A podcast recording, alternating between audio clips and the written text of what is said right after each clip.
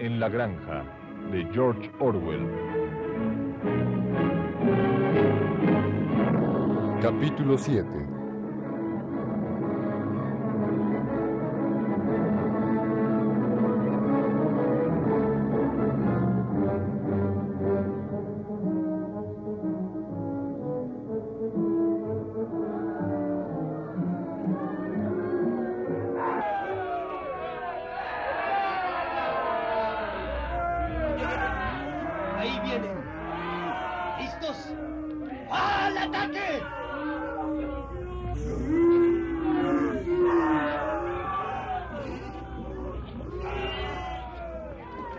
Pero aquella era una simple escaramuza con el propósito de crear un poco de desorden, y los hombres ahuyentaron fácilmente a los gansos con sus palos.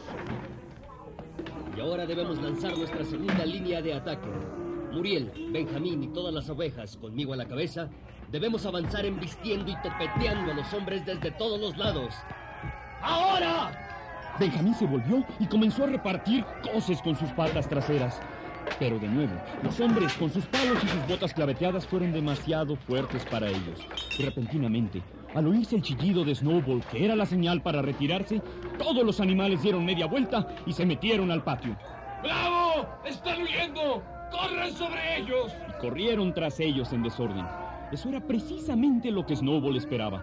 Tan pronto como estuvieron dentro del patio, los tres caballos, las tres vacas y los demás cerdos, que habían estado al acecho en el establo de las vacas, aparecieron repentinamente detrás de ellos, cortándoles la retirada. Snowball dio la señal para la carga. Él mismo acometió a Jones. ¡Jones es mío! ¡Déjenmelo! Ah, ¿vienes por mí? Pues mira con lo que te recibo. ¡Con fuego! Los perdigones dejaron su huella sangrienta en el lomo de Snowball. Una oveja cayó muerta. Sin vacilar un instante, Snowball lanzó sus 15 arrobas contra las piernas de Jones, que fue a caer sobre una pila de estiércol mientras la escopeta escapaba de sus manos. El espectáculo más aterrador ofrecía Boxer. Estaba encabritado sobre sus cuartos traseros y repartía coces con sus enormes patas cerradas.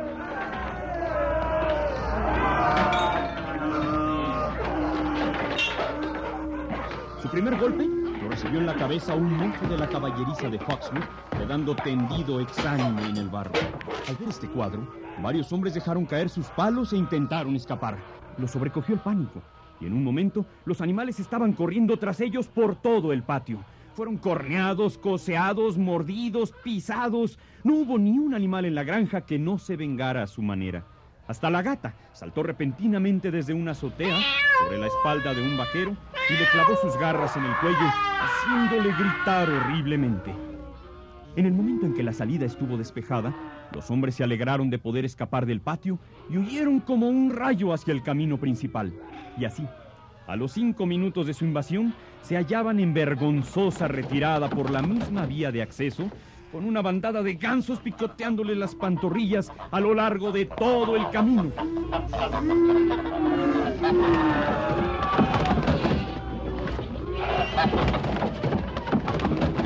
Todos los hombres se han ido, menos uno, el mozo de la caballeriza que yace boca abajo. Parece que no se mueve. Está muerto. No tenía la intención de hacerlo. Me olvidé que tenía herraduras. Ahora, ¿quién va a creer que no lo hice adrede? No, no, nada de sentimentalismo, Boxer. La guerra es la guerra. El único ser humano bueno es el ser humano muerto. Yo no deseo quitar la vida. Ni siquiera a un humano. ¿Dónde está Molly? Mm, no la veo aquí. Habrá que buscarla rápido. Espero que los hombres no la hayan lastimado de alguna forma o que alguien se la haya querido llevar consigo. Al final, la encontraron escondida en su casilla, en el establo, con la cabeza enterrada en el heno del pesebre. Se había escapado tan pronto sonó el tiro de la escopeta y cuando los otros retornaron de su búsqueda, encontraron que el aturdido mozo ya repuesto había huido.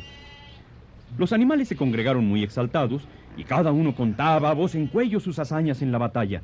Enseguida se realizó una celebración improvisada de la victoria. Se izó la bandera, se cantó varias veces Bestias de Inglaterra y luego se dio sepultura solemne a la oveja que había muerto en la acción, y se plantó un oxiacanto sobre su tumba.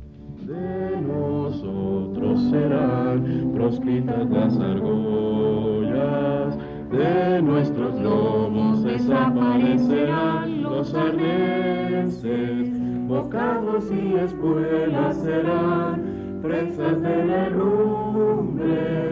y nunca más los crueles látigos harán oír su restallar.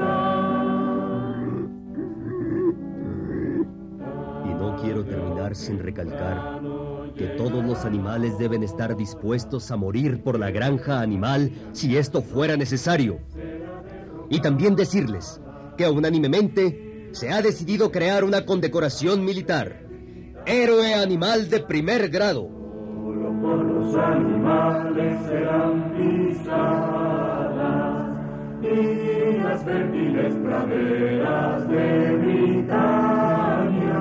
Tan solo por los animales serán pisadas.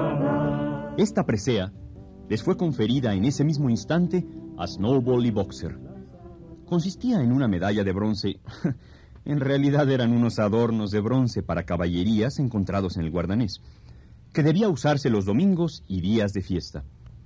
También se creó la de héroe animal de segundo grado, que fue otorgada póstumamente a la oveja muerta.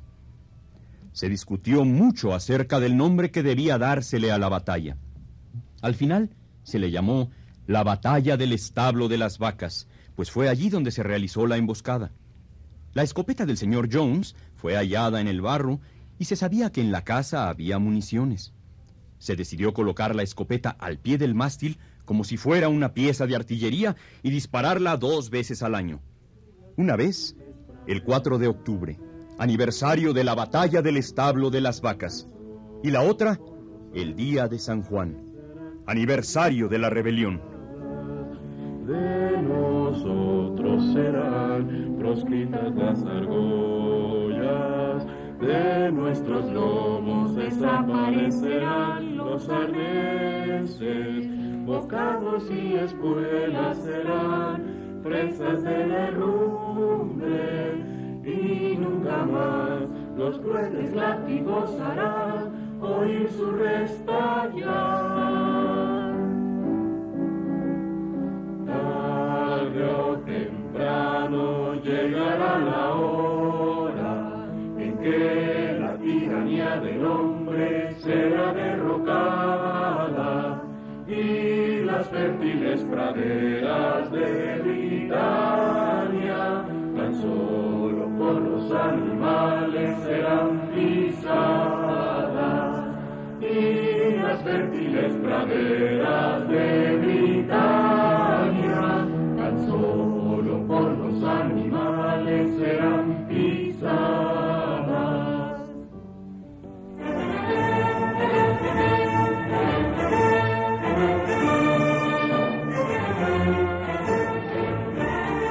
Rebelión en la Granja, de George Orwell.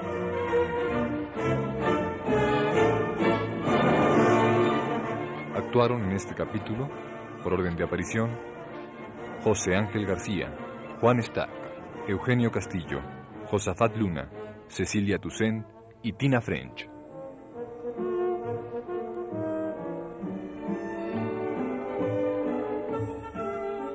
Música, Leonardo Velázquez.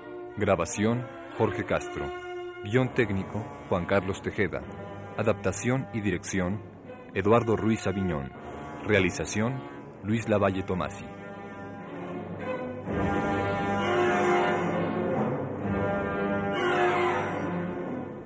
Producción, Radio UNAM.